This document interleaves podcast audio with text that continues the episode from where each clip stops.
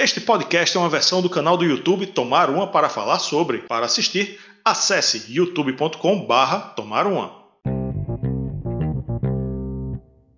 Olá, amantes do bom e velho rock and roll. Eu sou Rafael Araújo e está começando mais uma live do meu, do seu, do nosso Tomar Uma para falar sobre diretamente de Recife, Pernambuco, a terra dos altos coqueiros. Depois de eu passar uma temporada em São Paulo, a terra da garoa, que não tinha nada de garoa, peguei um calor dos infernos, onda de calor, quase que eu derreti. Eu vindo de Recife, teve calor mais pesado do que aqui. É impressionante. Peguei calor no meio da temporada, cheguei no frio, saí no frio, mas no meio teve um calor desgraçado.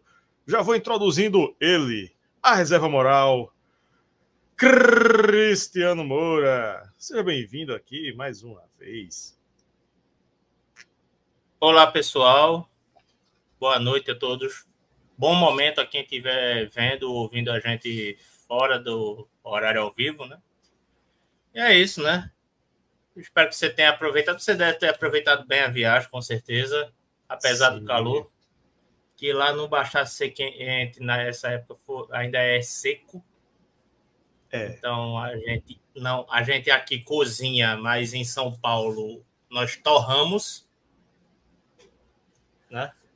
É. é a fri... Aqui é a cuscuzeira e lá é a frigideira. É, lá é, é fraia. Lá é uma fraia. Pronto, é fraia. Tem uma única vantagem. Quando você lava a roupa, a roupa seca rápido. Você, ah, é. Lava a roupa de é. manhã, de tarde já tá seca. Aqui não Sem é, tem sol, que ser de um dia pro outro. Sem sol, sem, sem sol, sol, nenhum. Sem sol.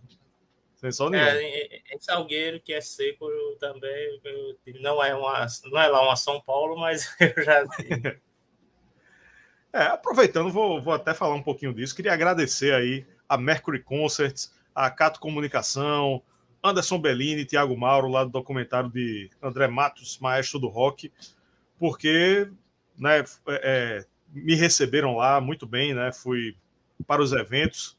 Fui, cheguei, assim que eu cheguei, fui lá no André Matos Experience, lá no Morrison Rock Bar, uma casa sensacional que que foi o evento foi se André Matos é, cantasse as músicas de Bruce Dixon e Bruce Dixon cantasse as músicas de André Matos, né, com com Rafael Mendes fazendo Bruce Dixon e com Eric, esqueci o sobrenome dele agora, Eric Bruce. Eric, Eric Bruce. Bruce. Eric Bruce. Canta igual André Matos, né, cantando as músicas do Iron Maiden. Foi um, um evento muito legal.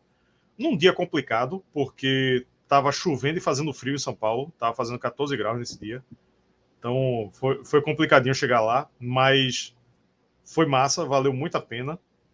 E eu quero registrar, não sei se tu é da mesma opinião, Cristiano, e galera que tá comigo aqui, conosco, hum. aqui nesse, nessa live. Eu gosto muito mais de ver Rafael Mendes cantando outras músicas que não sejam originalmente na voz de Bruce Dixon, como foi o caso desse evento. Que, pô, tocou, tocaram as músicas do Xamã, do Angra. Pô, Here I Am ficou muito foda na voz dele. Na voz de Bruce Dixon, entre aspas, né? Eu prefiro, porque para ver o, o é, Rafael Mendes cantando Bruce Dixon, já tem o próprio Bruce Dixon, né? Mas os outros, as outras músicas ficaram sensacionais. É, eu concordo com você, velho. É, é foda assim a gente falar tal eu estava até vendo a entrevista que ele deu pro, pro Red Pilhas. Um abraço, inclusive, para Caio Maranhão e para o pessoal de lá. E ele comentando, né? Tipo, eu não. A pessoa assim, não é forçado.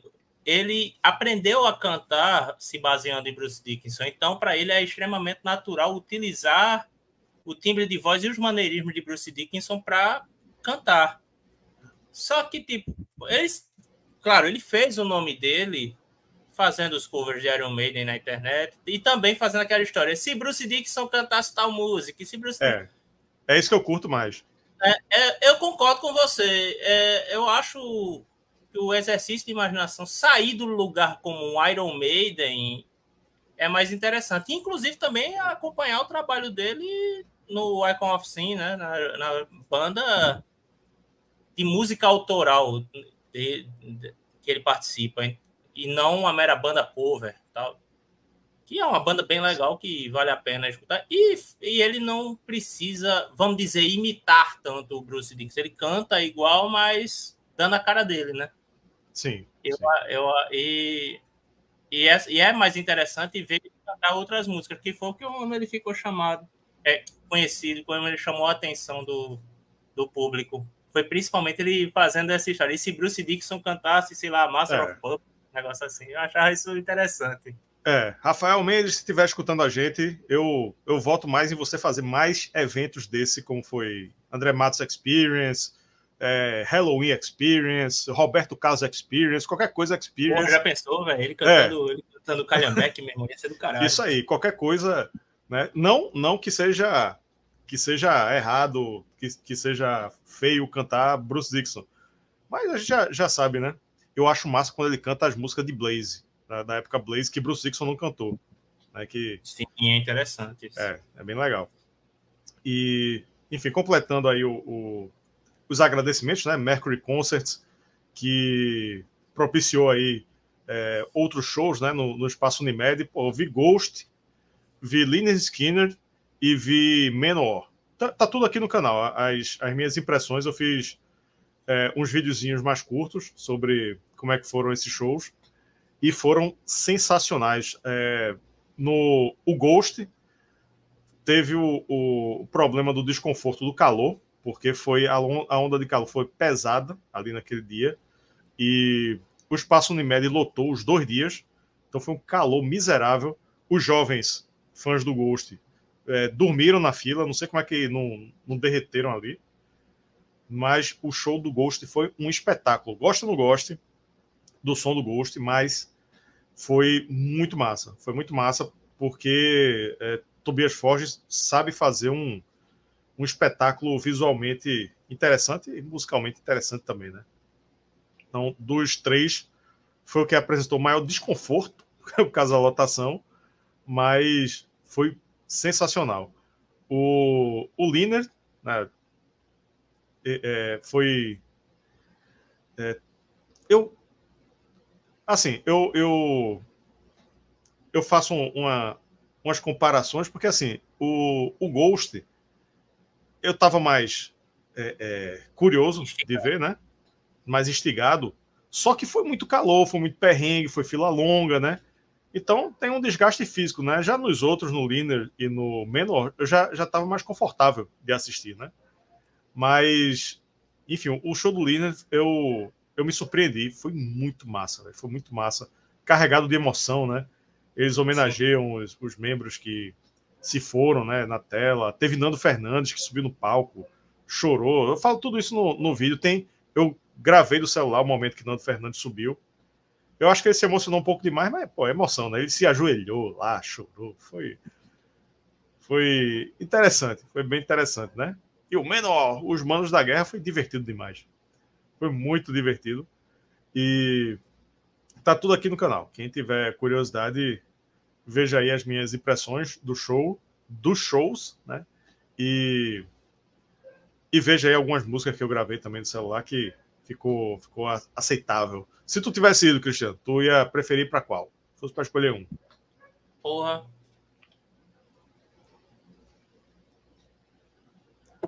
Uh, eu diria que o Menor. Olha aí. Não é ser melhor do que os outros, não, mas tipo assim, porque assim o Leonard, por melhor que seja, assim, eu fico com aquele meio ranço, ranço hum. vamos dizer, que já está um tributo de si mesmo, não tem mais nenhum daqueles membros longevos, originais, tal. É. Embora os caras que estejam sejam extremamente competentes, tal, não vou entrar no mérito da qualidade do pessoal que está lá, mas pelo aspecto histórico mesmo, sabe? Não tem. O último que havia era o Gary Ross, então guitarrista que faleceu há pouco, pouco se não me engano, foi ano passado.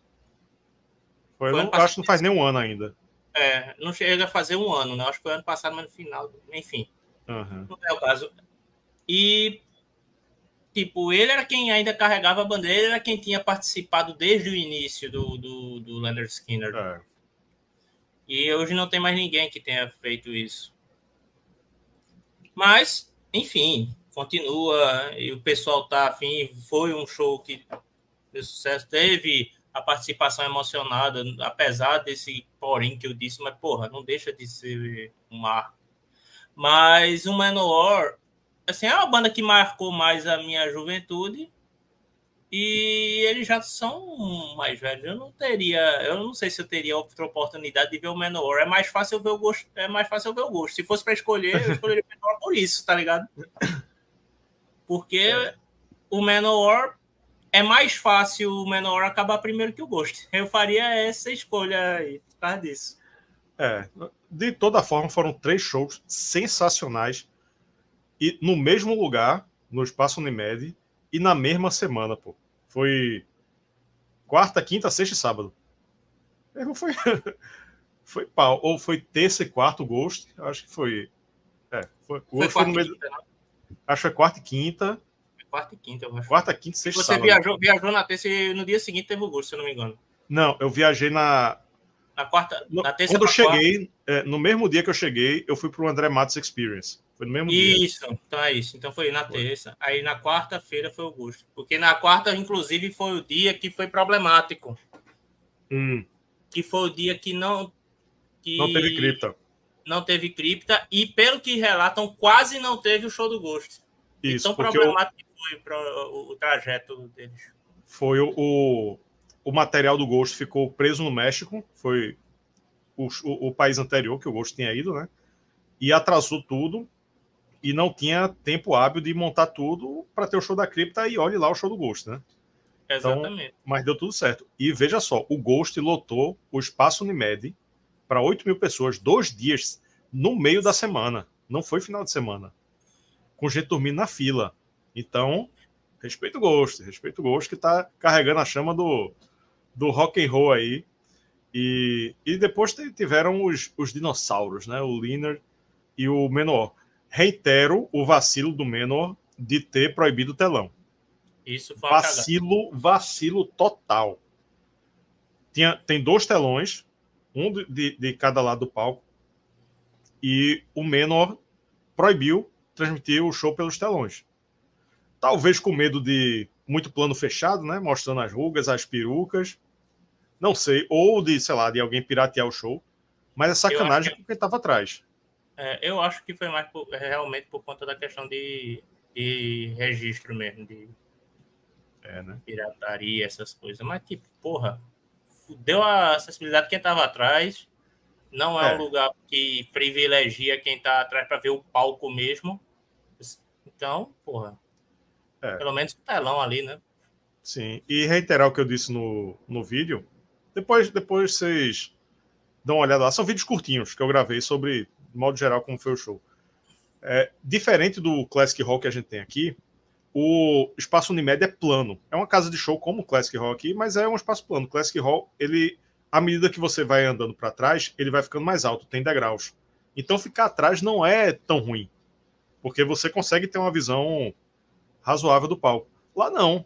Então quem não for, quem for baixinho, quem não, enfim, tiver gente alta na frente, não vê, não vê nada. Isso pô, tem gente, teve gente, Joe DeMaio, ele fez um, ele fez uma, uma, uma pesquisa lá, em português, hein? Quem veio do norte? É, quem veio do nordeste? É, quem veio do sul? Ele falou o nome das todas as regiões do Brasil. Ou seja, a galera viajou, comprou ingresso caro, pagou hospedagem, pista premium, escambau, ou pista normal, vai lá. Para o cara não botar telão, velho. Ô, Joe de Maio, peraí, né? Peraí, fuleiragem, fuleiragem. E uma coisa, um, um, um extra do, do vídeo, que eu não falei no vídeo para não estragar o vídeo, né? Mas eu lembrei. Meu irmão, eu fui para prêmio, né? É. E eu tava perto, era um, era um clássico, um clássico do caralho do Menor que tava tocando. Clássico assim, eu não, não vou lembrar o nome agora, mas assim, dos maiores clássicos do Menor. Tinha duas meninas perto de mim. Eu tava perto do telão do lado direito, né? Perto de onde vende cerveja, onde vende bebida. Aí duas meninas baixinhas, assim, certamente eram amigas, estavam assim, dançando, cantando, assim, loucamente. Assim, apaixonadamente pela música. Elas conheciam o menor, elas conheciam o menor. Meu irmão, de repente, meu irmão, alguém soltou um peido. tão do fuderoso que elas pararam, porra. É, é, e eu também, eu disse, puta merda, mas elas pararam de cantar e dançar assim. Meu irmão, que é isso, velho? Soltaram aquilo, hein? aquela bomba atômica. Eu, e elas assim, eu olhei pra cara delas assim, eu, é, tô sentindo também. Fui eu não, viu? Fui eu não. É, a gente também não, a gente também não. Tipo, meu irmão acabou com um momento mágico do, do, de um dos maiores clássicos do Menor, pô. Sacanagem. Sacanagem, mas tiveram é, outros clássicos, né? É, às vezes, infelizmente, o zero grau bate não dá pra segurar, não, velho. É. E tava calor, viu? Tava calor. Não tava tão calor quanto o Ghost no dia do Ghost, mas tava calor também. E, uhum. Enfim, é isso. Agradecer, agradecer novamente aí, Mercury Concerts. Inclusive, apareci na. É, a Mercury pediu para eu, eu gravar um vídeo lá pro Instagram deles. Eu tô, e apareci lá no Instagram da Mercury Concerts, né, falando um pouco do, do evento estaremos. Vou, vou, vou me planejar para ir outras vezes, né? Por enquanto, estou. Minha residência é aqui, em Recife, Pernambuco, a terra dos altos coqueiros. Diz. Uma coisa que a gente tem que falar. Você que está assistindo neste exato momento, deixe seu joinha na live para a gente divulgar esse negócio. Você já tem 50 pessoas agora online e não tem essa quantidade de like. Então bota o dedo para funcionar e bota os likes, meu irmão, joinha aí. A gente tem que ficar mendigando porque a, gente, porque a gente é escravo de algoritmo nessa porra, meu irmão. Isso aí, aproveitar para dar um alô para a galera aqui, ó. Ricardo Sim. Tecidos. Ricardo Tecidos já, já chegou dizendo que o, achou o KK Priest fraco. Ed Ashton, é, boa noite, Tumarum um, Umers. Aí.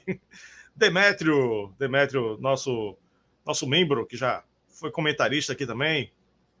Sim. Mr. Paul da Messejana, olha aí. Aqui tem rock de verdade. ah, eu entendi a referência, viu? Paul da, Paul da Messejana. Rapaz. Não, não, não, não, é, não é duplo sentido, não. É não? É, não, é não. Mr. Paul é.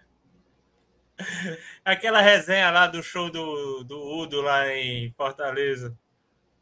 Ah, tá. Sim. Tô, tô... É, é tá por fora. Né? Tô por fora, mas eu sei que é uma resenha. Depois tu play. Tá, é, o pessoal conversando lá no Toma Outro, procura lá ver isso. Beleza. Uric tá, Uric tá aqui, André Ficina tá aqui, Marcelo. É, Uric tá dizendo que dos três iria para Menor, sem sombra de dúvidas. Kleber Rock and Roll, Anjos Cry, meu irmão, perguntando aqui sobre o Linder. Eles continuam usando aquela bandeira dos confederados no palco lá? Sim, no palco no, em tudo que é canto. Deve ter até no rabo deles o, a bandeira dos confederados. Tem gente que, que vai, eu vi grupos levando a bandeira do confeder, dos confederados bem grande assim. Gente com a camisa dos confederados. É, né? Tem isso, tem isso, tem isso, não dá para ignorar. É, Cassiol tá aqui. É, Nildo, Nildo Menor deu as caras. Rapaz, Nildo é aquele do, do, do meme, né? É, ele tava lá, mas eu... ele tava lá, ele tava lá. É, ele estava lá, ah, mas eu não ouvi. Óbvio. É, é óbvio que ele estava lá. Se brincar, devia estar lá na grade. É. Com Celso certeza. Dantas comprou o CD da Nervosa hoje. Tá dizendo que é aula de trash metal. Já, já a gente fala. O Ghost. Anjos Cry, meu irmão, tá dizendo que o Ghost acabou quando o Tobias saiu do, da Crash Diet. E é isso aí mesmo. Então, então começou, né? É. Cassiola falou, tá falando do telão aqui. É, pô, tem, tem telão, pô. Tem telão, tem que usar. Conteúdos aleatórios está dizendo que vazou a música de Bruce, que eu saiba, não vazou, não, hein? Mad. Cadê? Cover bem feito, não, não entendi. É... Mês que vem, Celso Dantas está dizendo que tem Saxon mês que vem, olha aí, e que ele vai. Nunca teve, ele está dizendo também, nunca teve tanto show é, é igual agora. Acabou a pandemia, os, os promotores querem faturar. Eu também estou sentindo isso. Parece que a gente ainda está sentindo o, o efeito dos shows que ficaram represados aí na, na pandemia. Cassiola está dizendo, volta Capunga! Olha aí, mandou um, um superchat. Faça feito Cassiola, mande superchat aí, que ajuda a gente a produzir, continuar produzindo conteúdo.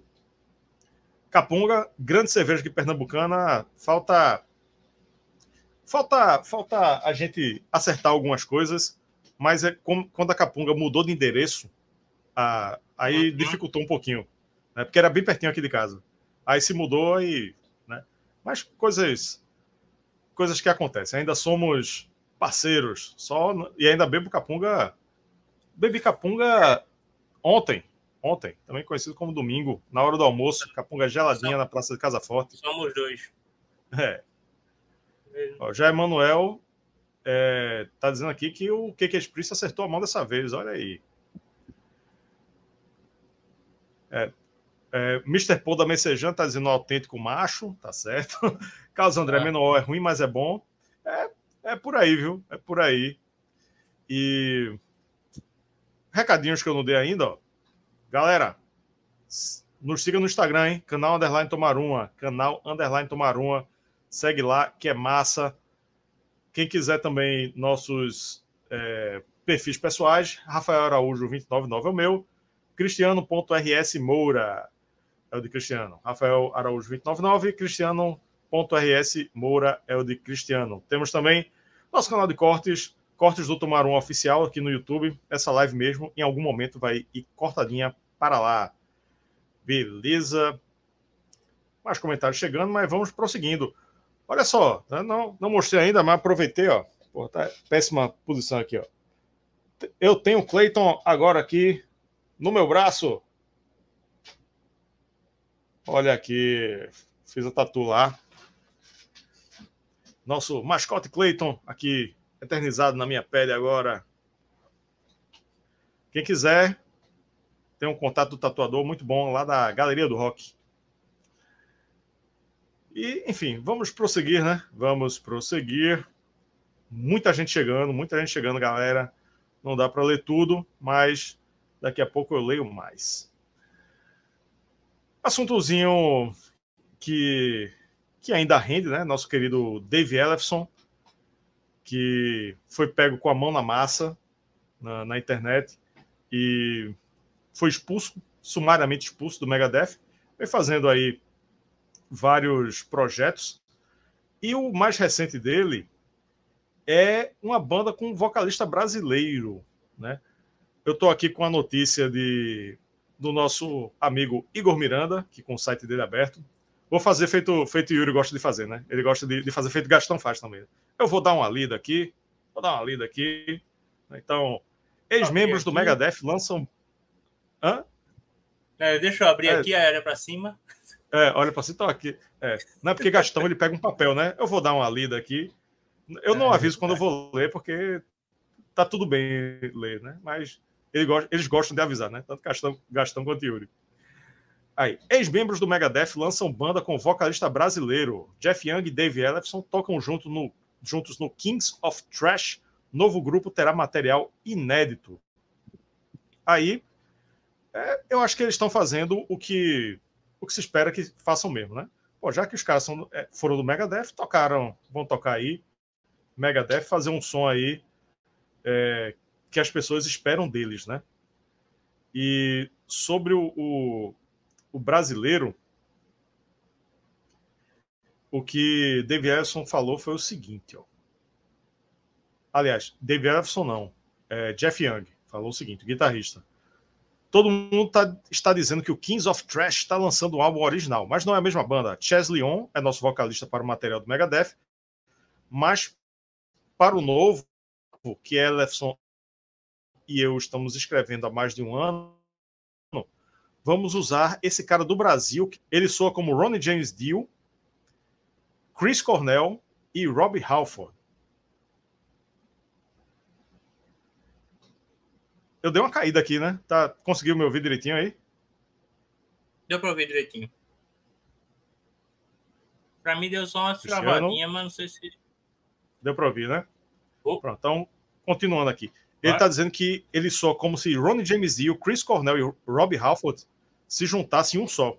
Tem um ouvido perfeito, nunca atinge, atinge uma nota ruim. Eu, ach, eu achei a descrição parecida com Marcelo Saracino Sabe quem é ele? É o cara do que faz o Deal Cover.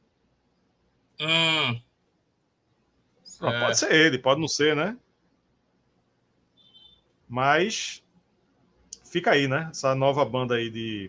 Esse novo projeto aí de Dave Ellefson com com Jeff Young, né? Vão fazer Kings of Trash, né? O nome já é bem sugestivo. Não. Eu acho que é isso aí. Acho que é isso aí.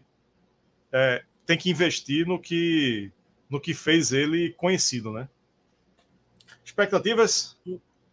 Na verdade, não é o Kings of Trash. O Kings of Trash é o que hum. eles tocam o, Megad o material do Megadeth.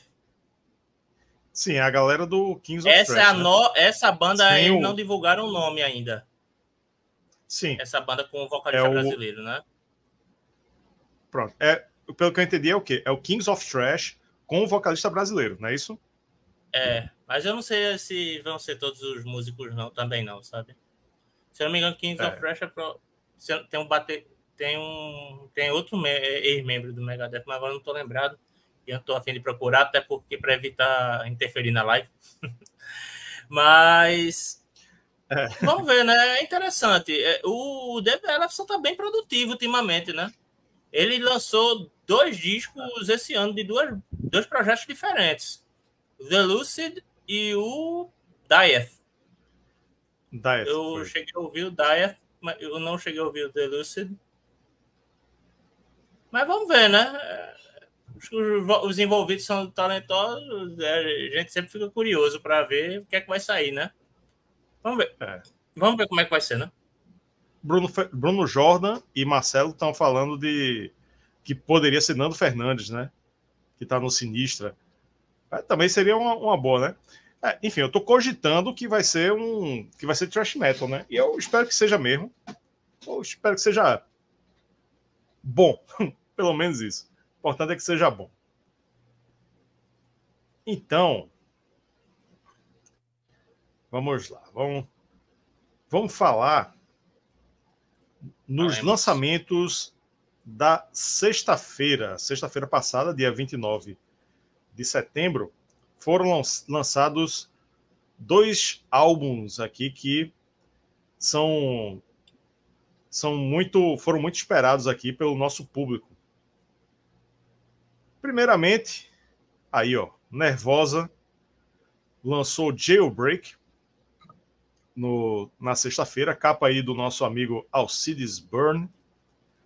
Uhum. Vou dar uma contextualizada aqui, né? Como eu disse, é, lançado sexta-feira passada, 29 de setembro de 2023. É o quinto álbum de estúdio da Nervosa. Primeiro com Prica, a guitarrista assumindo os vocais, porque sempre tinha uma vocalista, né?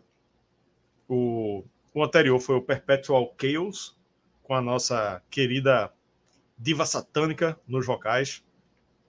Muito boa, né? Assistimos o show dela aqui no, delas aqui no Abril pro Rock, foi sensacional. Temos aí agora Helena Cotina como segunda guitarrista, Hellpire no baixo e Micaela Neidenova na bateria. As pronúncias devem estar todas erradas, mas o que é importante, o importante é entender, né? No release tem dizendo assim, ó, que entre os vários temas que foram abordados, Jailbreak explora mensagens de libertação de tudo e de todos que impedem, que o impedem de fazer exatamente o que deseja, incentiva o, ouvinte a ter orgulho de quem é, a confiar em si mesmo e na força que existe dentro dele. Olha aí. É um thrash metal, death metal autoajuda. Gary Holt, guitarrista do Exodus, participa de uma faixa chamada When the Truth is a Lie, quando a verdade é uma mentira. Tem a participação da vocalista do Infected Rain e do Death Dealer Union. O nome dela é Lina Scissors, Scissors Hands. Lena Mãos de Tesoura. Olha aí que beleza. Eu na faixa, é, na faixa Superstition Failed. Superstição falhou, como sempre. Enfim. Bom, são primeiras impressões, certo? Não, eu não mergulhei no álbum, estudei nem nada, né? Afinal, saiu sexta e, e a, pelo menos eu, eu escutei é, mais superficialmente, ainda estou absorvendo o disco, mas a primeira impressão foi ótima. Foi ótima.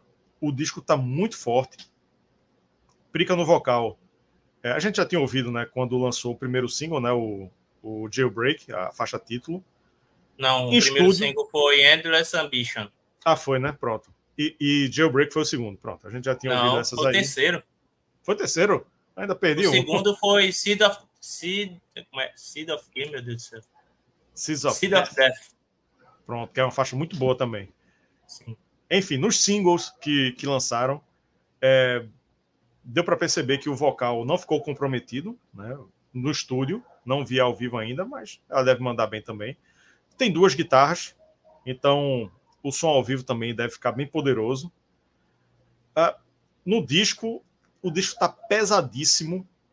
A sonoridade transita ali entre o death metal, é, o, o Crypto, ó, Nervosa é death thrash metal e, e tem uns toques aí de metal clássico.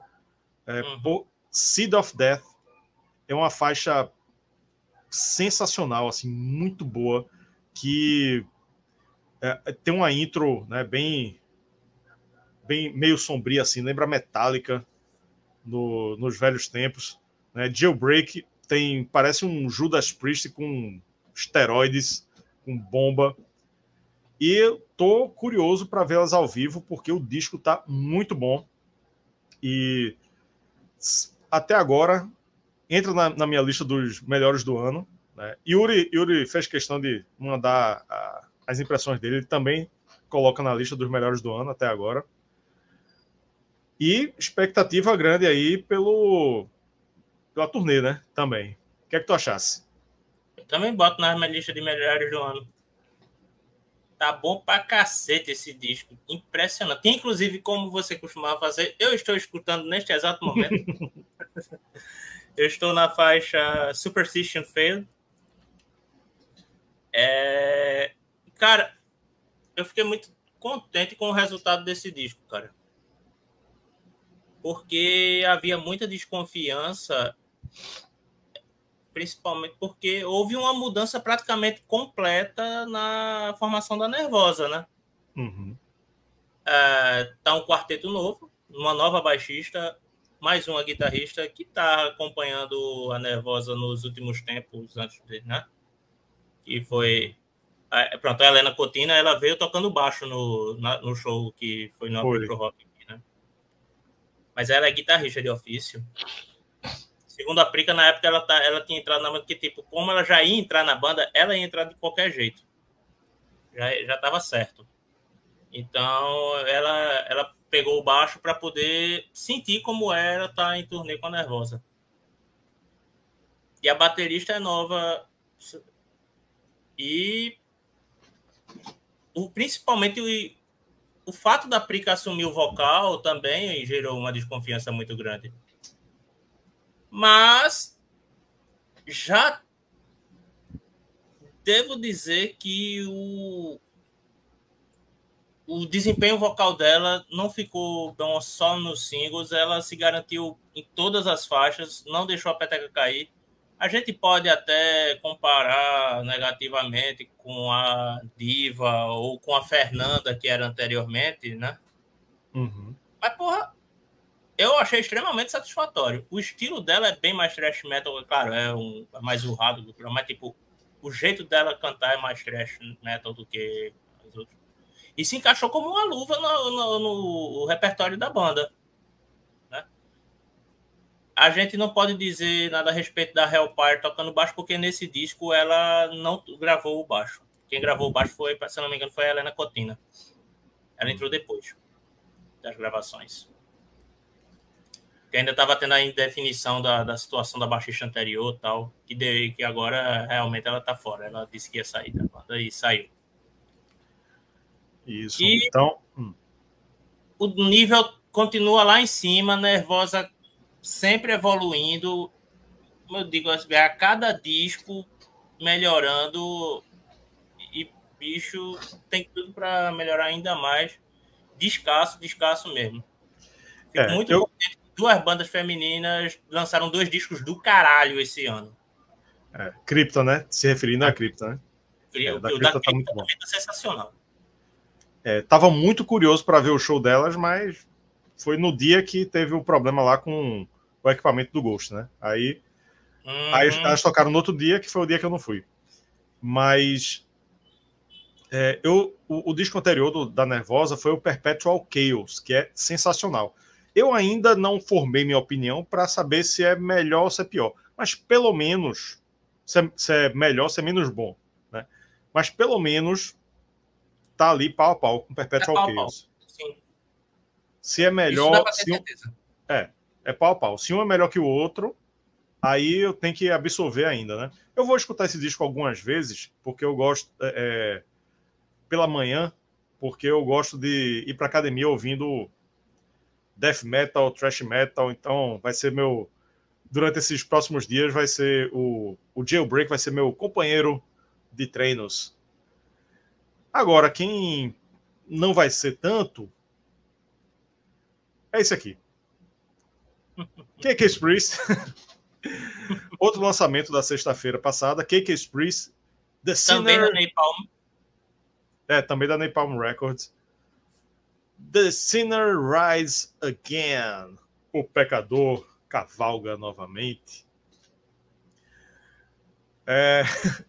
Bom, eu já vi comentários aqui no nosso chat que divergiram, né?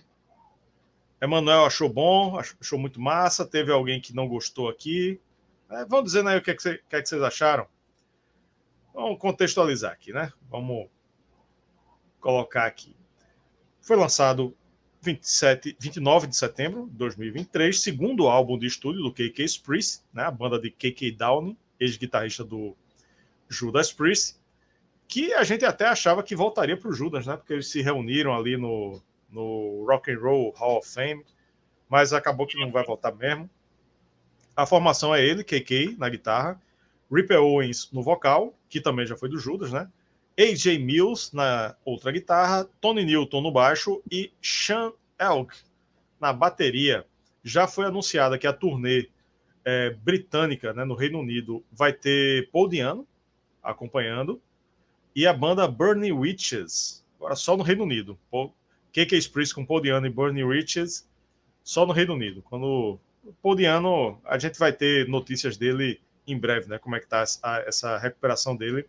E ele volta ao Brasil, né? Já disseram aí, já tá, já tá marcado que ele volta ao Brasil para fazer uma outra mega turnê. KK falou o seguinte sobre esse disco.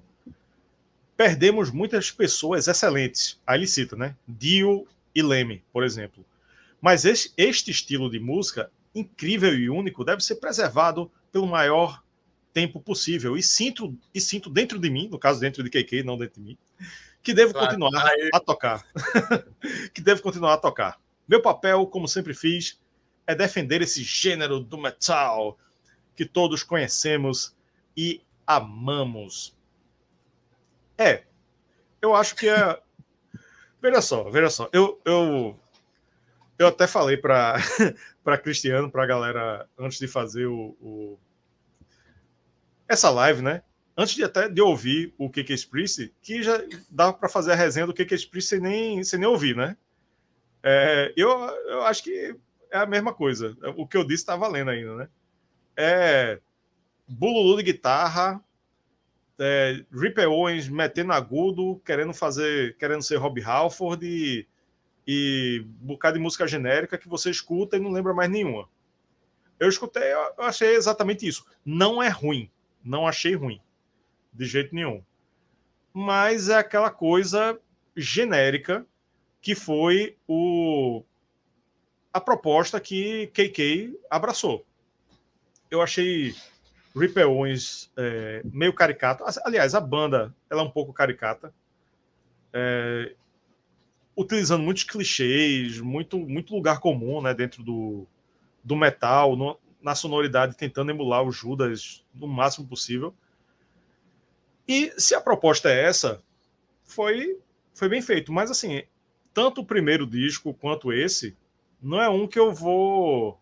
que vai ficar na minha cabeça. Eu vou ouvir, curtir, né, para botar para. Mesma coisa que eu disse no outro disco, no primeiro disco se tiver um, os amigos do metal tomando uma cerveja, bota aí os dois discos do KK Priest, que a galera vai curtir, vai comentar. Porra, Ripper Owens, porra, metendo um agudo atrás do outro.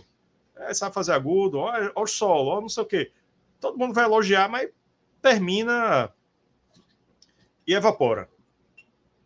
Eu acho, eu acho que é isso. Definitivamente não entra na minha lista de melhores do ano. O que é que tu achasse? Só uma pergunta antes de eu começar a falar. Se fosse para escolher, tu preferia esse ou o anterior? Rapaz, como eu, como eu, achei, eu acho tudo tão igual, para mim tanto faz. Esse aí. É, eu acho que é porque também tá mais fresco, né? Tem aquela. Como é o nome? Rip, Rear the Whirlwind. Rip the Whirlwind. É. Essa, essa aí ainda ficou um pouco na memória, mas. É, tanto faz, velho. É tanto faz. É ultra genérico. Ultra genérico. Mas é uma escolha que eu não digo que foi uma escolha, uma escolha estética, uma sonoridade aí, que eu não digo que foi equivocada, não. É, porque eu acho que KK ele tem um nicho de mercado, ele é conhecido por ser o guitarrista clássico do Judas, junto com, com Glenn Tipton. Então é o que as pessoas esperam dele. Se ele for fazer um disco de, de prog, a galera vai cagar pro disco de prog ou para qualquer outra coisa quer ver KK fazendo o que ele sabe fazer melhor, de melhor, que é isso aí, fazer um, um Judas da Série B. É, se isso é o que ele sabe fazer de melhor, ele tá precisando dos outros integrantes do Judas, porque, bicho. Assim, o problema não é ser um disco feijão com arroz. Como a gente vinha falando, por exemplo, na época, o Saxon lançou ano passado um disco que era feijão com arroz, mas era um disco excelente. Sim. Né?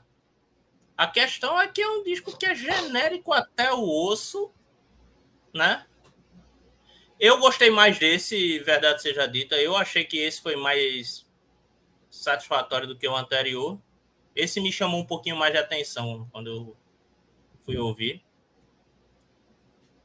Mas é o que você disse, né? Um disco legal que ele tá fazendo o, o, o negócio que é para é, celebrar o legado dele, de certa forma, quer queira, quer não. Alguém comentou aí que ele não foi muito criativo. Não, não é que ele não é a questão, ele não foi criativo, não. Ele, ele quis ser realmente afrontoso. Ele não, não ele queria voltar o Judas, o pessoal lá, dane-se. Ele fez um Judas para chamar o Judas Priest para chamar de, de seu. É. Não, esse é o meu Judas Priest. É para afrontar mesmo, pessoal. Então, é, o que eu acho é que ele, é como você disse, ele não está errado em fazer isso. Mas, infelizmente, é algo que não está soando satisfatório, pelo menos a meu ver. Tem gente que adora, que tá achando que fica feliz da vida. Porra, não, eu tenho que fazer isso mesmo, eu tô adorando. Ótimo, beleza, faça bom proveito.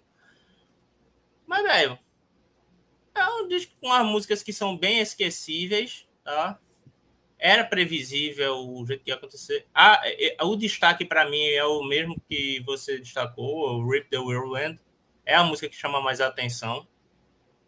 Bem mais legal. As outras, honestamente, eu não lembro de nenhuma. É. Eu não lembro de nada. É, tem uma a, ó, Him, Him 66, que até tem uma introdução legal. Assim. É.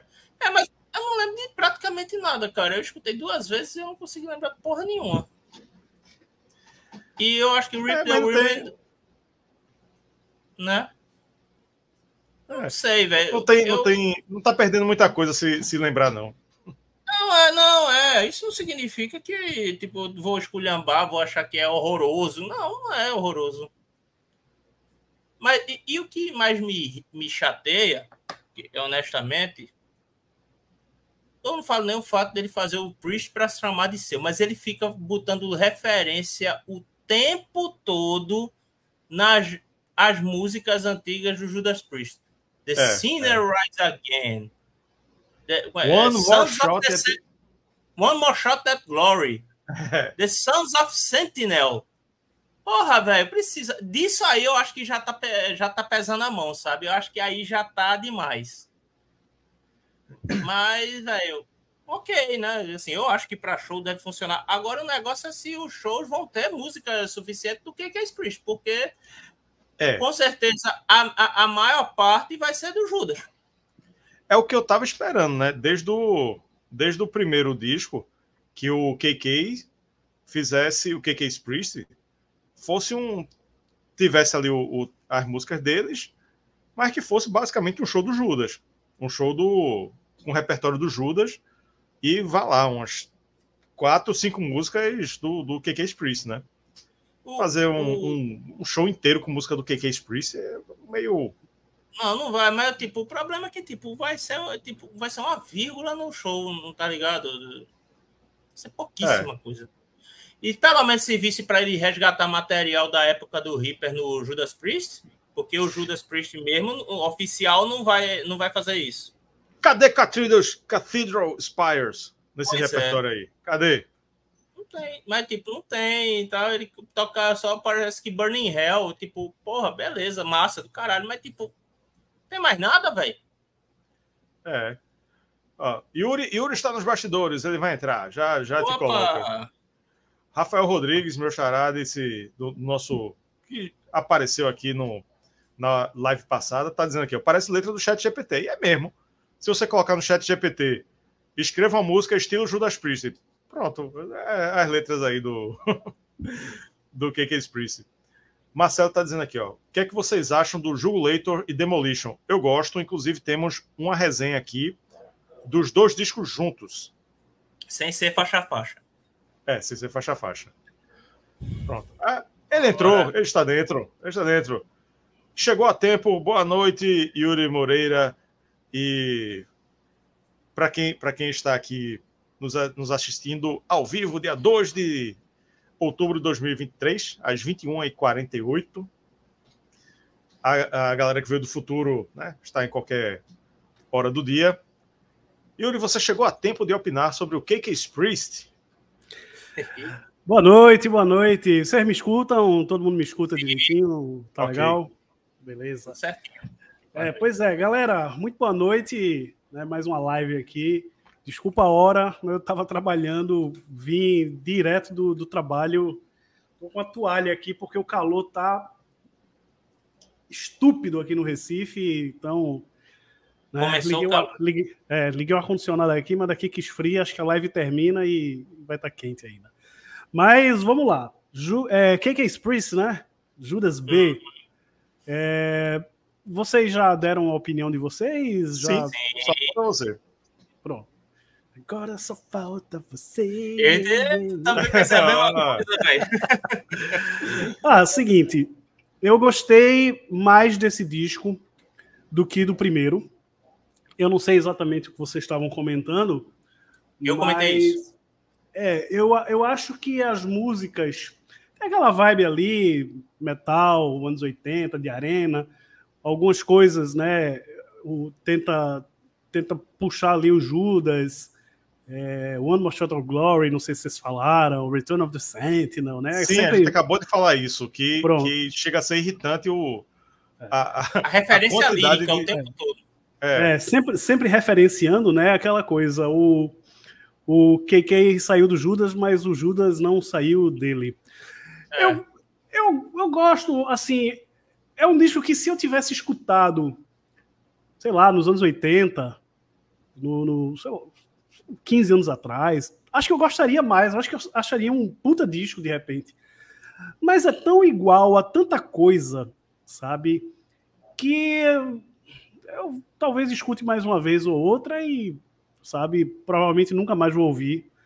É, eu, a produção tá boa, tal, acho que ao vivo deve funcionar bem, algumas músicas devem funcionar bem ao vivo, mas eu acho, e aí é, é, é, é triste falar, falar isso, mas para mim o, o grande ponto negativo do álbum é o Reaper, é o Team Reaper Owens, porque ele tem uma puta voz, o cara canta pra cacete, mas eu acho que ele, ele precisa dar, subir mais um degrau para ser considerado um grande um grande vocalista, um grande performer, sabe? Um, um Dio, um Ralph, um Bruce Dickinson, sabe? Porque a, a, a, minha, a minha sensação escutando esse disco e o anterior e o Jugulator, e o Demolition, e todas as outras bandas que ele, que ele cantou, é que ele, ele não. Eu acho que ele tem um problema de interpretação, sabe? De, de, de brincar com a voz, assim, cantar mais suave, interpretar mesmo a letra. Me passa a impressão que ele, ele tá ali para mostrar que, olha, gente, como eu. Como o meu agudo é poderoso, como o meu vocal é agressivo, Caricato, ele... né? Antes de tu entrar, é. eu falei que, que, que soa caricato o som. Isso, isso. E aí, se você prestar atenção, praticamente todas as músicas, ele começa cantando, né? Ele entra num, uma coisa mais grave, assim, mais. E, e fica nesse negócio tal, tipo, pô, ó, ó como eu canto bem, ó como eu, minha extensão tal, mas cadê, sabe?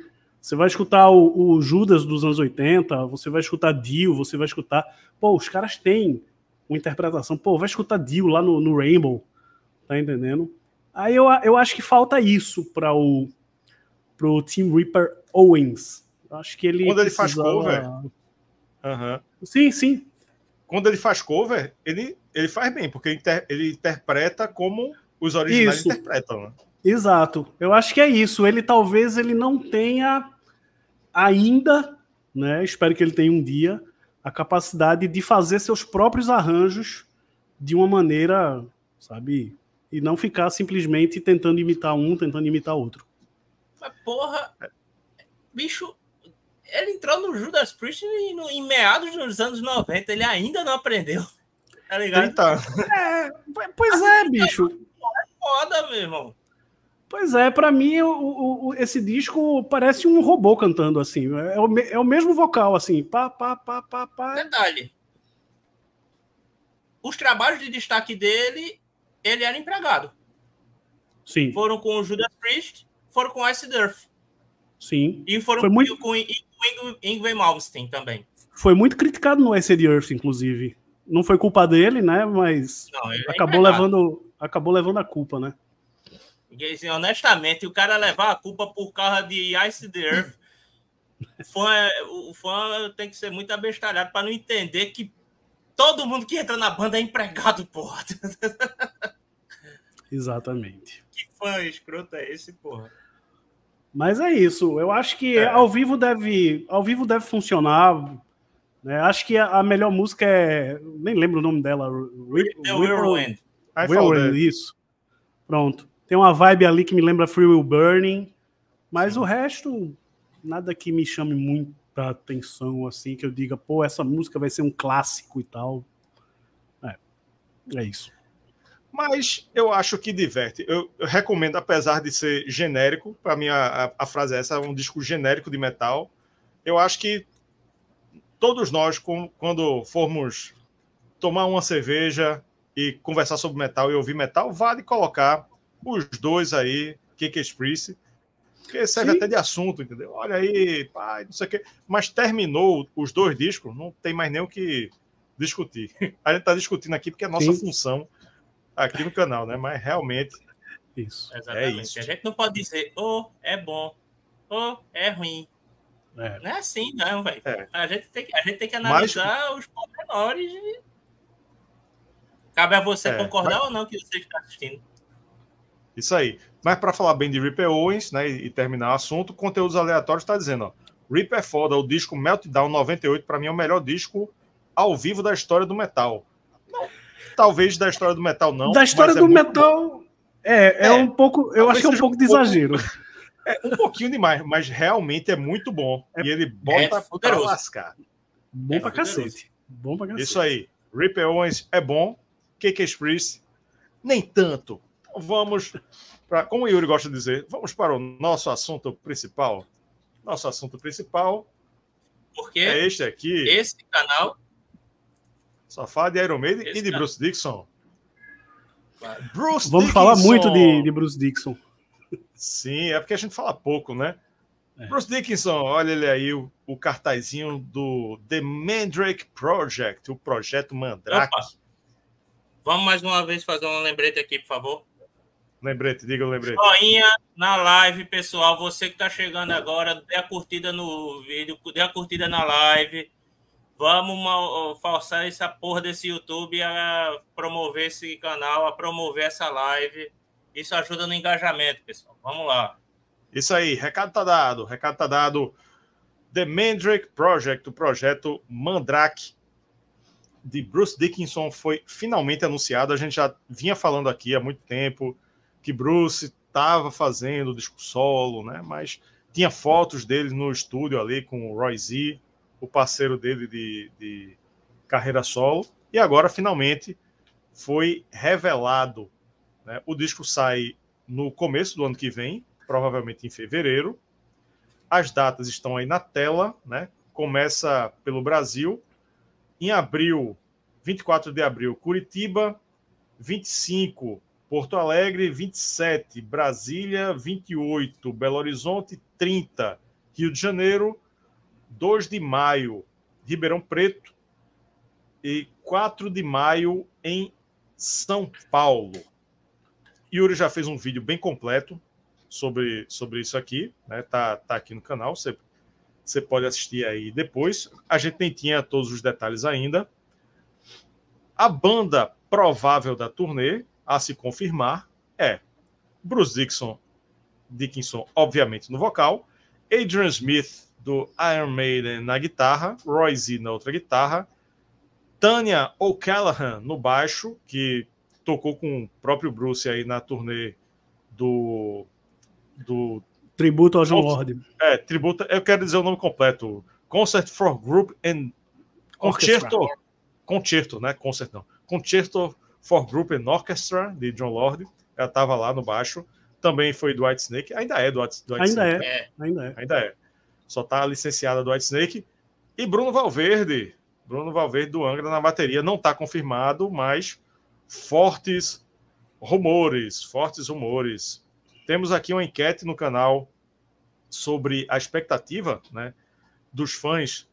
Qual a expectativa maior, né? O novo do Bruce ou o novo do Maiden? A galera votou em peso, não foi, Yuri? E a, tá ganhando o, o, a expectativa maior para o novo do Bruce. Da última vez que eu vi, da última vez que eu vi, tinha quase 800 votos. É. Olha aí. Então. Se quiser, eu dou o resultado que está agora. Ainda está na frente, né? Vou dar uma olhadinha. Deve estar, tá, deve estar. Tá. Olhei há pouco aqui. tempo. Na, aqui está mais votadas é os dois. Hum. Com 31%. Mas aí, novo do Bruce, 27%. Novo do Iron Maiden, 24%, não estou interessado, 17%. Que é um número alto, né? Assim, é, eu, eu, eu, eu vou ser sério, eu me espantei com isso. É. Pronto. Antes de começar o debate, vamos, vamos dar uma contextualizada aqui no que é o The Mandrake Project. É um disco que Bruce Dixon vem elaborando há muito tempo, há muitos anos, né, com Roy Z. A música If Eternity Should Fail, que é a música que está lá no The Book of Souls de 2015 do Iron Maiden, era uma música desse disco e que tem a ver com, com a, e que tem a temática desse disco de Bruce, né? A gente vai debater o, o que como é que isso vai afetar esse disco, mas para quem não sabe entender é o seguinte. Peguei um texto aqui de Jairo César do Whiplash né? Em 2015, a música If Eternity Should Fail foi colocada no álbum The Book, The Book of Souls. Né? E Bruce explicou à revista Hard Force que fazia parte de um álbum conceitual né, que ele estava fazendo e que agora a gente sabe o nome, né? Que é esse aqui. Só que Steve Harris, mais uma vez, pegou a música de Bruce e, e resolveu usar no, no Maiden, né?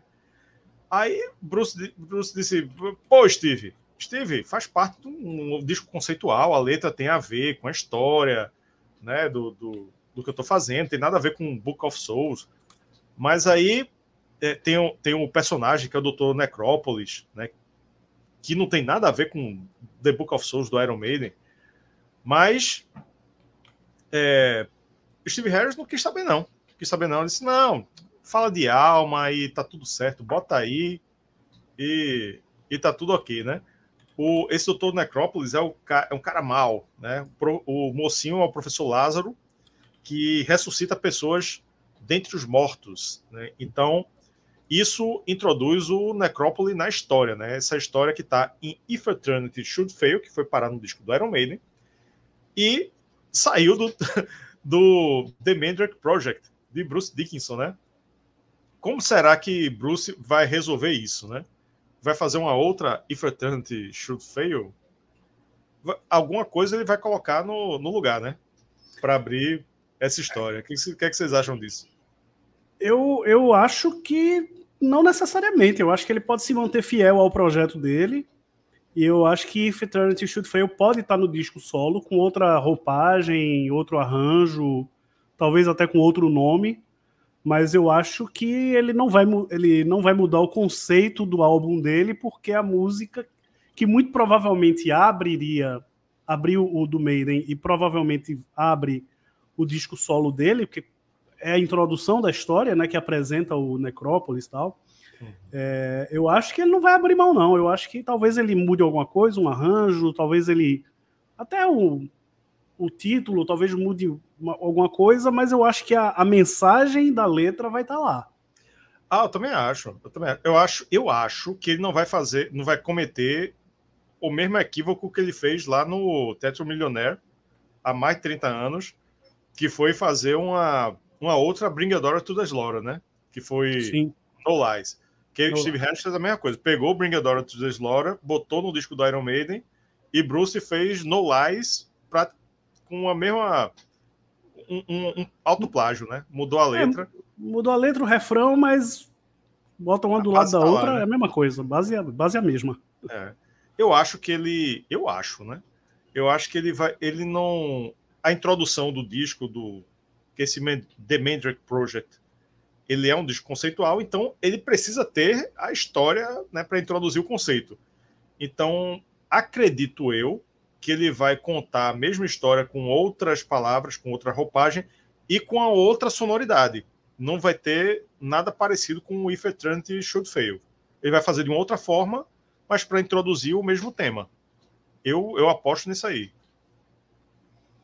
É, o que, é que tu acha, é Cristiano? Possibilidade. É, é aposta, mas né? A gente eu... não sabe. É, na verdade, a gente tá aqui só especulando mesmo, né? Porque em relação à música, claro. Porque eu não acho que ele vai fazer. Eu, eu acho que ele é capaz de manter a música com seu, sua versão original. É, só desculpa, Cristiano, mas isso, isso, isso é interessante. Isso é interessante. Porque eu, eu duvido, eu duvido que quando o Bruce mostrou a, a ideia para Steve Harris, o, o, o, Steve, o Steve não tenha meidenizado o, a, a música. Ah, com certeza. Para né? mim, sem dúvida. a, a, música If Eternity Should Fail, original na cabeça do Bruce, eu acho que era completamente diferente. No máximo, Entendeu? a mesma levada, mas o jeito de tocar é, é bem diferente. Pra, eu, eu acho que tipo, é, era o caso das duas versões de Bring a Door to, Bring a Door to the Slaughter. Uhum. Você percebe o Maiden na versão do Maiden. Não é um mero cover do Bruce, tá ligado?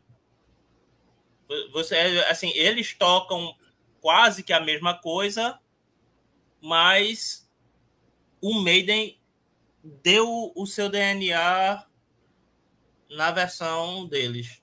É, é, acelera o andamento, coloca um baixo cavalgado, você vê logo Isso. o que, que, aconteceu ali. Exato, a produção tal.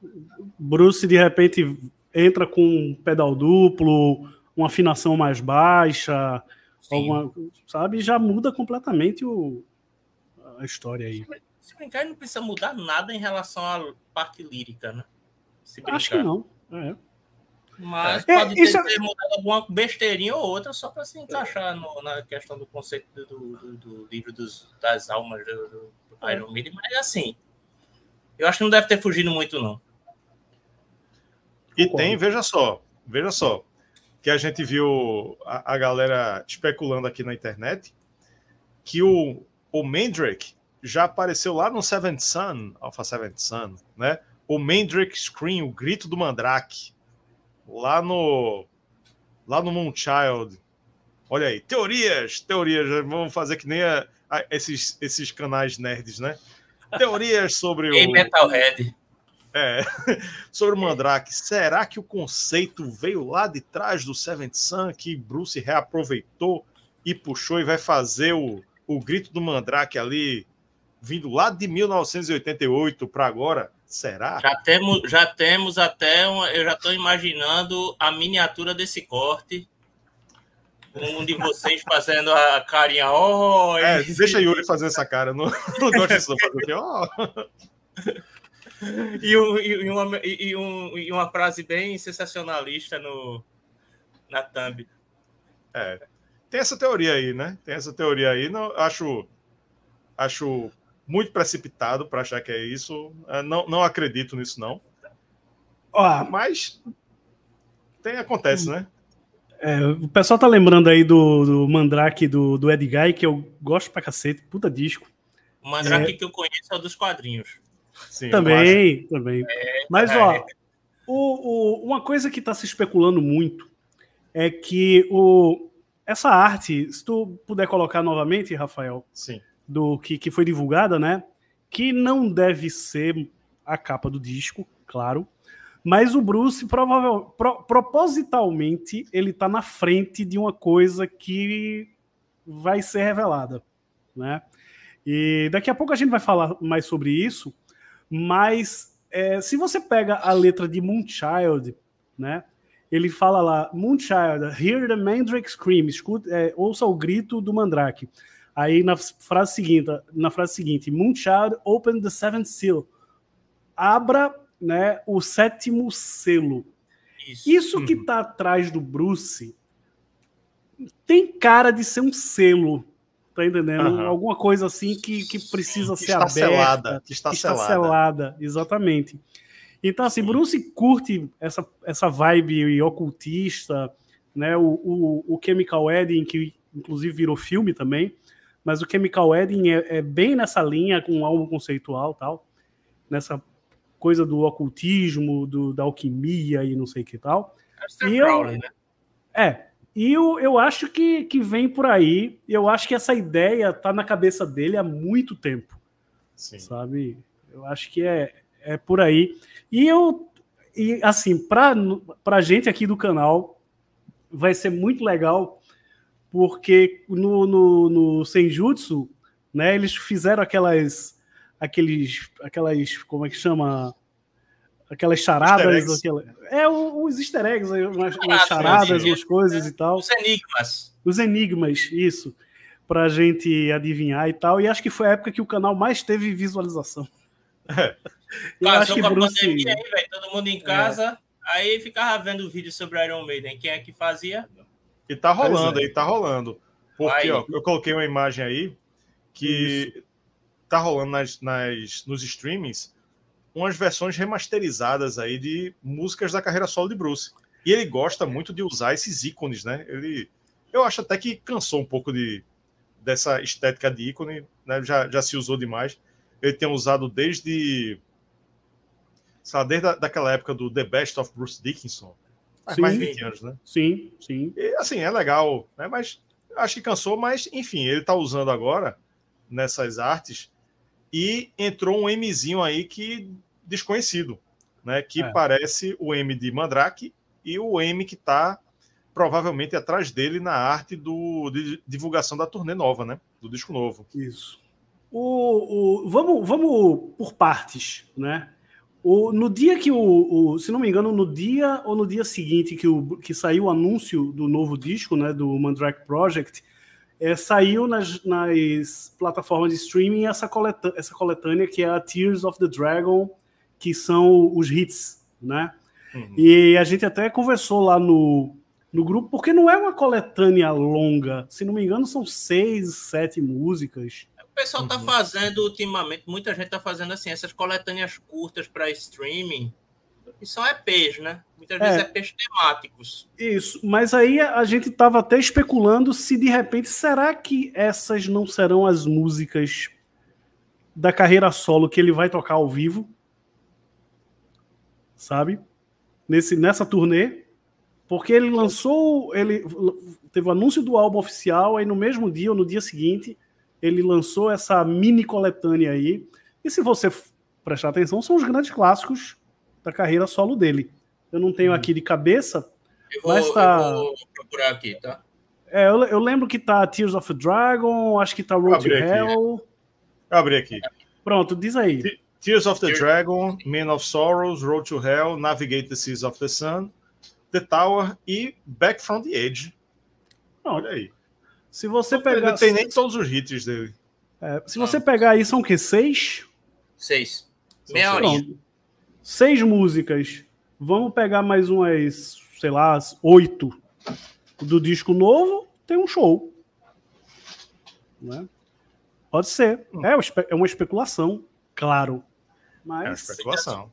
E tá se especulando que esse show dele vai ser bem teatral, né? Sim. Então, ou não, assim, ou não. É, assim, se, se o... vai ser teatral, então teria bastante espaço para o disco novo. É isso que eu tô dizendo. É.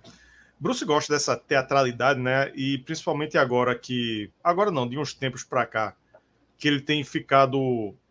O Iron Maiden, como um todo, né? Tem ficado menos físico, né? Tem correndo menos. Né? Então, quanto menos eles, eles se movimentam no palco, mais aumenta a teatralidade, né? Então, se espera que tenha alguma, alguma coisa teatral. Mas já no passado já teve um movimento contrário, né? Quando ele saiu em carreira solo, é, voltou pro, pro aspecto de garagem, né? Praticamente. Basicão. Mas Basicão, era outra mas época. Outra, era época, outra época. Época. Outra época. Tô, Cantava no... com a jaqueta, a jaqueta de couro é, aberta. O peito cabeludo. Isso. Ai. Exato. É. Eu acho que aquilo foi, foi uma outra época. Acho que, uhum. acho que não. Acho que ele vai fazer uma coisa né, mais de repente um, no conceito do álbum mesmo. Talvez o, o, o talvez não. O, vai ser um álbum conceitual. Talvez ele toque na íntegra, inclusive, uhum. né? Que seja uma grande história que ele vá representar, né? Que ele vá atuar ao longo do show o, toda toda a história de repente pode ser uma coisa desse, desse sentido. É. Sim. Acredito que não, né? Porque o, o, o fã ele tá muito ele tá muito sedento pela volta de, dos shows solos de, de Bruce, né? Ele tem uma carreira de são cinco, são seis discos, né? Seis. São seis. É, esse vai ser o sétimo. E tem muito fã que não viu, não pôde ver os shows, né? Porque o público vem se renovando. Faz muito tempo que o, o que Bruce não, não faz turnê por aqui. Se eu não me e... engano. Por, turnê por aqui não, que não faz turnê solo, né? Não, o último disco solo, se eu não me engano, não teve turnê. Não teve, não. Não, não teve. Não teve. Foi, gra é, foi gravado até remoto. dele foi antes dele voltar pro Iron Maiden, pô. Foi. O Tyranny of Souls, ele fez até remoto. Eu lembro de uma entrevista dele que ele falou que não conhecia nem o baterista. O baterista estava em outro país, gravou a bateria, mandou para Roy Z, Roy Z mixou e pronto. Foi isso. uma coisa à distância. E isso aí a gente está falando de 2005, né? Então, agora, agora os fãs querem ouvir Tears of the Dragon, Road to Hell, Dark Side of Aquarius, Chemical Wedding. Tem muita coisa para ouvir, pô. Tem muita coisa Mas então, mas, mas, mas foi isso que eu falei. Essa coletânea aí, talvez sejam as músicas da carreira dele que vão estar tá, né, no, no, no, show. Pode é. ser um bis. É, eu acho que essa e, e outras, né? Essa e outras. Não dá para saber, não dá para ter certeza. Não, isso a, a, gente está especulando, cara. Ele pode separar uma parte para esse essa, é, é, essa, essa é, um momento conceitual do show, por exemplo. Ele pode, sei lá, começar com, com música da carreira dele, da antiga. Aí ele o meio, o meio do show seja conceitual e a volta seja cantar mais música antiga. Oh, vocês acham acho... que ele, vocês acham que ele toca música do Iron Maiden nessa, nessa turnê? Não, não, não, não, não precisa mais, não precisa Eu mais. também acho que não. Também acho que é, não. Mas, mas a, a, provocação é válida, né? A provocação é válida. Quando ele estava fora do Iron Maiden, sim. Aí ele, aí ele tocou é, Flight of Icarus, né? To Mas era uma ou outra, na verdade, né? Não, The como ele estava né? excursionando com o Adrian, Adrian estava fora do Iron Maiden também na época, então ele disse, ó, eu estou na carreira solo, mas vamos tocar as minhas músicas com Adrian no que, que, nós fomos compositores na turnê. Então, Two Minutes to Midnight é dos dois, Flight of Icarus dos dois. Uh, acho que rolou um. Run to the Hills é Harris, né? Run to the é Hills é não rolou, não. Não. Rolou em outro momento. Em outro momento rolou. The Prisoner, uh, o caso curioso, né? The Prisoner, que tá no The Number of the Beast, não está acreditado como Bruce Dickinson, porque na época ele tinha um contrato com o Samson, com o empresário do Isso. Samson, que impedia, que impedia não, né? Que obrigava ele a repassar quase todo o lucro do, do das músicas para esse empresário. E pra, aí ele entrou no Iron Maiden. Hã? Pro Samson. Pro Samson. Pro próprio. Era ele mesmo, né? O Paul Samson. Não, eu digo o Samson, a banda. É, o... que era. O, o dono era Paul Samson, né? E Sim. o. Aí o que é que aconteceu? Quando chegou no The Number of the Beast, com ele entrou, saiu do Samson, entrou no Iron Maiden, ele informou desse acordo e ele compôs o The Number of the Beast, só que ele não foi creditado. Ele fez algum acordo financeiro com Iron Maiden. Sim. E The Prisoner, a gente sabe que foi uma música que ele escreveu, né? E, e The Prisoner, ele, to, ele tocava na carreira solo, no, na época na do Skunk Works. É. Fica aí a curiosidade para você que que não sabia. Detalhe, infelizmente, tinha um solo horroroso de guitarra na época, meu Deus do céu. É. A edição daquele, daquele show do Skunk Works é horrível, chega a dar.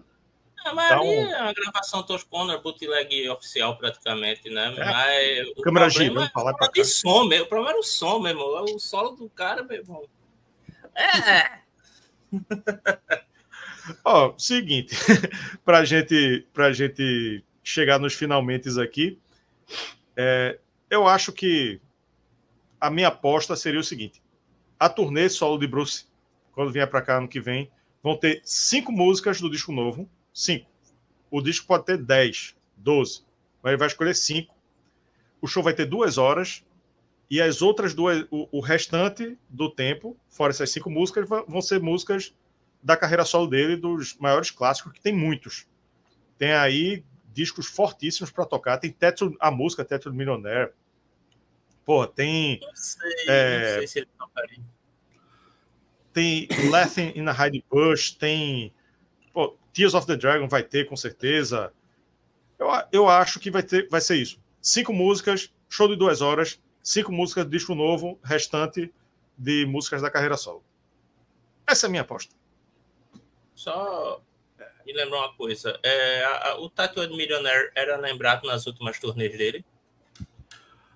Ah, não, vou lembrar, não vou lembrar Sim. de cabeça, não, mas Eu com certeza cabeça, a música, pelo menos, foi tocada por Adrian Smith com o Roy Z.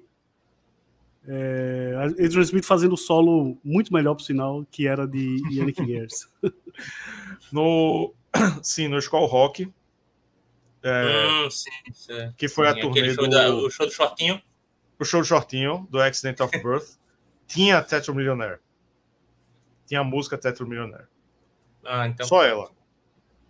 Pronto. É, então no máximo ela desse disco, no caso. É, eu, eu acho que se for uma, tiver uma do Tetra Millionaire, seria ela. Eu acho que seria que, que seria muito importante que essa música estivesse, esteja no, no repertório. Para fazer um, um geralzão da carreira solo dele, né? que a gente não sabe é. quando é que ele vai poder novamente resgatar a carreira solo, né? Ele vai, vai voltar para o é. Maiden, gravar disco novo com o Maiden, fazer turnê com o Maiden, e quando é que ele vai voltar para a carreira solo, né? Então acho que tem que, tem que fazer esse geralzão agora mesmo. Eu, eu, eu já discordo um pouco, ó. Eu acho que ele vai, ele vai revisitar sim, mas para mim a proporção é inversa. Para mim a proporção é inversa, eu acho que ele vai focar no, no disco novo. Claro que assim, a gente não sabe, a, gente, a única coisa que a gente pode cravar é que é um, é, vai ser um álbum conceitual, mas pode ser um disco de 40 minutos, pode ser um disco de 70 minutos, pode ser um álbum duplo, a gente não sabe é. ainda, né? Mas é. eu acho que o, ele vai focar no disco novo, porque se você pensar direitinho, do, do pegar os seis álbuns dele, do, do Tetrad Millionaire, se ele tocar alguma coisa, vai tocar Tetrad Millionaire do Balcio Picasso é Tears of a Dragon. Não sei se resgataria outra. Left do... in a Bush. No máximo não, essa. Eu acho que não. eu acho que não, porque não vai ter muito espaço para isso. É. Aí do. Do. Skunkworks. Dos Skunkworks, acho que nenhuma, bicho. Talvez. Tem, sim, tem Back from the Edge, tá aqui na coletânea. Tu acabasse de falar que ia ter. É, mas talvez. Mas se essa teoria da coletânea tiver furada, eu acho que de repente ele nem pega nenhuma do, do, dos Mas, se for para pegar, pega essa, mas. mas se for para pegar, é back, é, é back, from the Edge, com certeza. Aí vamos pro, pro, pro Accent of Birth, aí sim. É, Road to Hell, acho que é o grande clássico. E. Dark Side of Aquarius. Dark Side of Aquarius, sim. Aí vamos pro Chemical Wedding, né? A própria. The Tower, que a Justrai tá lembrando aqui. É, mas aí aí a gente tem, ó, tem uma coisa importante, porque tem o, o Tyranny of Souls que ele não fez turnê. Isso. Uhum. Então talvez ele queira dar uma ênfase maior no Tyranny of Souls, tocar alguma Pelo coisa. Pelo menos Navigate, Navigate of the Seas of the Sun vai rolar. É, tá e talvez, aqui. Talvez a Abduction, Abduction foi o single, isso, né? Então, mas eu acho que é isso aí. Eu acho que duas, quatro, seis, acho que sete, sete músicas da carreira solo e o resto da, da, da, da carreira, carreira, solo, da carreira solo que eu digo da, da do, dos discos Os antigos, é, dos outros. E o resto, eu acho que mais da metade do show é o disco novo. Eu acho, é a minha opinião. Ousado. Cristiano é, concorda com Yuri. Eu tô, eu tô com Yuri. Eu tenho para mim que ele tá, ele tá muito interessado, a meu ver, está muito interessado em explorar o conceito do álbum. Ele vem trabalhando nisso. Não, talvez Ele não.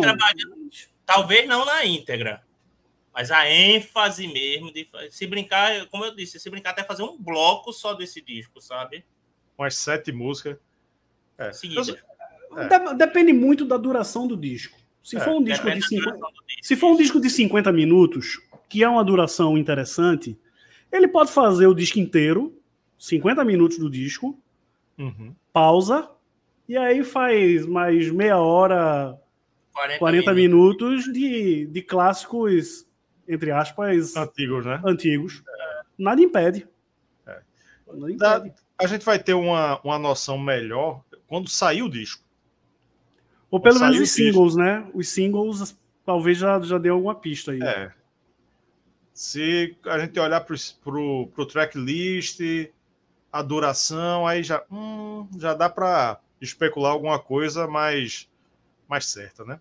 Ainda mais se for um disco conceitual, que a gente sabe que vai ser, mas se for tipo é, The Mandrake Project, parte 1, parte 2, parte 3, parte 4, sabe? É. Alguma coisa aí. Que precisa né? fazer um sentido. Capi né? é, capítulo 1, capítulo, capítulo 1, não sei o que, não sei o que. Capítulo 2, Necrópolis. Capítulo 3, o não sei o que. Capítulo 4, aí talvez isso já dê uma pista. É. E você aí que está nos acompanhando, acha o quê? Escreva aqui nos comentários muitas especulações sobre o álbum novo de Bruce Dickinson, sobre o futuro do Maiden. E esse canal só fala de Iron Maiden, então a gente sempre vai estar debatendo isso aqui. Ficou alguma coisa para a gente comentar sobre Bruce, carreira, turnê? Não, acho que a gente falou da, da banda, né? Só, é, de repente, o nosso Bruno Valverde porque vamos lá. Fui, eu fiz o vídeo, então eu, é, eu preciso explicar algumas coisas. É, o, pouco antes do lançamento oficial do, do Bruce, eu recebi um, uma dica da, da minha fonte é, que tudo que ele falou até agora se confirmou. Né? Ele disse, ó, quinta, acho que foi quinta-feira, quinta-feira, uma hora da tarde sai o anúncio oficial do disco do Bruce Dixon pode ficar lá no F5, no site do Iron Maiden, que vai aparecer lá, inclusive no site do Iron Maiden. Pô, deu certo. Ele falou também, alguns dias antes, ó, Adrian Smith vai estar tá na turnê. Adrian Smith vai, vai. Aí o Zé Norberto Flash já botou lá no Twitter, que agora é X, que Adrian Smith vai estar tá aqui. Ok. Aí ele falou, ó, a Tânia O'Callaghan pode escrever aí que ela vai ser a baixista. E aí, na véspera do lançamento, ela fez um stories lá no Instagram dela com Bruce Dixon no estúdio, né? Ah, o que é que a gente vai fazer amanhã? Aí, pô, pode cravar a Tânia O'Callaghan. E aí ele também falou, ó, Bruno Valverde vai ser o batera. Impressionou lá no Smith Codsen, pode escrever, vai ser ele o Batera. Metal Pilgrim, que é um canal ucraniano aqui do, do YouTube, que eu tô sempre assistindo, gosto muito do, dos vídeos do cara. Ele, inclusive, fez um vídeo no dia seguinte, se não me engano, do, do anúncio do álbum do Bruce, e ele fala do Bruno Valverde. Ele fala, ó, conversas aí, bastidores e é, os fóruns de internet e tal dão conta que vai ser o Bruno Valverde. Então tudo tá tudo tá batendo exatamente como como ele me passou. Inclusive ele disse, ó, vão ser sete datas no Brasil e sete datas no Brasil foram anunciadas. Então eu acho que é, o anúncio oficial vai ser feito ainda, né? Claro que o cara pode atravessar a rua amanhã e ser atropelado essas coisas acontecem, né? Mas no, no momento a conversa de bastidor, a coisa é essa. Bruce, Adrian e Royce nas guitarras, Tânia Callahan no baixo e Bruno Valverde na bateria. Essa é a banda que vai fazer a turnê, pelo menos a turnê brasileira e essas outras datas que tem aí no, aqui na América do Sul. Mais para frente, mais shows devem ser anunciados talvez aí já não seja a mesma banda. Isso é possível também. Né? Esses nomes é para essa mini turnê né? que, que eles vão fazer agora em abril, abril e maio, não é isso? Abril e maio. É isso. Então, recado é dado. Então, recado dado. Então, diga aí você, o que é que você acha, você que está nos acompanhando, o que é que você acha, o que é que você espera, que é que você pensa de todo esse assunto Bruce Dickinson no Brasil, Bruce Dickinson com disco novo e tudo mais, álbum conceitual. Não esqueça de deixar aí seu like, muito importante, se inscrever no canal, considere seu membro, vem aqui no botão seja membro, que é massa nosso clube de membros. Diz aí, Yuri. Só uma coisinha que o Bocas Retro Stuff perguntou: e o novo do, e o novo do Maiden sai mesmo? Então, a mesma fonte que me passou todas essas informações me disse que o Maiden está gravando um disco agora no final do ano, depois do Power Trip e tal, que vai ser mixado durante é, essa, mini, essa turnê do, do Bruce, né? Então eu tô, eu tô na confiança. Tudo que ele falou que, que, já, que foi anunciado bateu exatamente como ele me passou. Então, estou botando fé. E bate, é, e bate também essa, essas datas do Maiden com nossa própria especulação, né? E dos fã-clubes, e tudo indica que realmente o Maiden vai estar tá gravando disco novo aí esse ano ainda. Exatamente isso. Lembrando também, nosso Instagram, canal Underline Tomar Uma, nos siga aí. Nosso canal de cortes, essa live, por exemplo, vai cortadinha para o canal de cortes, cedo ou tarde, ela aparece. Tem outras lives que vai lá dividido por tema. E é isso aí, vamos terminando aqui nossa live que quase quase a gente não está conseguindo fazer live, está em horários horários né, meio incertos, né? Yuri quase não entra, e, e é isso aí. Algum recadinho final aí, galera, para nos despedirmos? Não, só Valeu. agradecer, agradecer aí a, a audiência e para quem acompanha mais de perto o canal, pedir desculpas mais uma vez, porque o, o bicho está pegando no, no trabalho e, e eu, eu sei que eu tenho comparecido pouco, mas infelizmente eu não vivo do canal, nós não vivemos do canal. Isso aí. Né? O canal não paga nossas contas. Então, mas a, até novembro a coisa está complicada, mas a partir da segunda quinzena de novembro a coisa deve normalizar. Então, continue apoiando, continue, continue seguindo a gente, que na medida do possível a gente tá, vai estar tá por aqui. E seja membro, viu? Tem uns planos aqui no botão Seja Membro, dá uma olhada que é massa, planos a partir de R$ 1,99. Fala, Cristiano. Não, é, valeu, pessoal. Boa noite a todo mundo. Boa, bom momento a quem estiver ouvindo a gente gravado ou vendo. E a gente não sabe que hora o cara estava vendo ou ouvindo, né? E E, e se para Yuri tá pegado, para mim tá pegado também. Eu agora estou trabalhando para uma ah. porra, tá difícil. Respondendo, respondendo a última pergunta para a gente encerrar de vez. Rafael Gohan, Yuri, tua fonte sabe se Bruce toca dia 26 do Summer? Não. Provavelmente não, não foi anunciado. A turnê é essa que está aí. E eu acho muito difícil. É, eu acho muito difícil entrar o, o, Summer Breeze aí na. Ele vai estar tá aqui, mas eu acho que já, já teria sido anunciado. É, acho que. Ele tem um show em São Paulo, não é isso? É. Eu. São... Tem as datas da turnê aí no. Tá aqui. Dia 4 26. De 4 de maio, São Paulo. É, 25 Pepsi, 25 Porto Alegre e 27 Brasília. Para ele ir para São Paulo, mas, até é, dá, só... mas aí ó, vai ser 24, 25, 26, se tiver o Summer Breeze, 27 e 28. Aí, mas porra. em São Paulo ele toca dia 4 de maio. Exato, então é isso. São além, de, além dele já ter uma data em São Paulo no dia 4, seriam cinco shows seguidos, né? Ele não vai fazer isso. isso. Ele não, vai, vai fazer, isso, não, não, não, vai, não vai rolar. Não. Tudo pode acontecer, mas eu não apostaria. É, eu não apostaria. Fernando isso, pelo que eu vi. Como é, Cristiano? Bota lá a data, por favor. Deixa eu botar aí. De novo. Porque eu tô vendo assim, ó.